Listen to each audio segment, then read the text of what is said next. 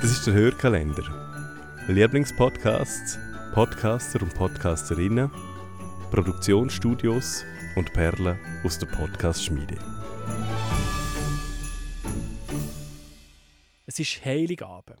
Meine Kinder warten schon lange sehnsüchtig auf diesen Tag und jetzt haben wir uns doch ein paar besinnliche Tage verdient, um uns zu erholen, oder? Und nachher steht dann ein neues Jahr an.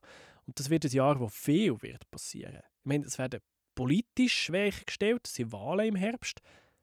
Gibt es eigentlich schon einen guten Wahlpodcast aus der Schweiz? Ich glaube noch nicht. Hm, es könnte das erste Jahr werden seit langem ohne größere Corona-Wellen. Drücken wir die Daumen. Und eins kann ich schon garantieren, es wird ein Jahr, wo ganz viel gelost wird.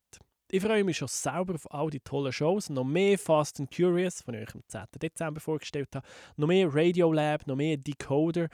Und hoffentlich wieder mal eine richtig grosse Schweizer Audiokiste. Von uns gibt es nächstes Jahr die erste True Crime Show. Und es gibt einen Krimi aus dem Hotel. Da bin ich sehr gespannt drauf. Im November gibt es natürlich die nächste Dezibel, Podcast-Konferenz. Aber ich hoffe, wir sehen uns schon vorher wieder einmal. Sehen wir uns echt zum Beispiel am Sonor, Radio- und Podcast-Festival zu Bern, Ende Februar. Das würde mich auf jeden Fall freuen. Ich freue mich total auf das neue Jahr. Ich wollte hier auch noch eine Danke sagen für das alte Jahr.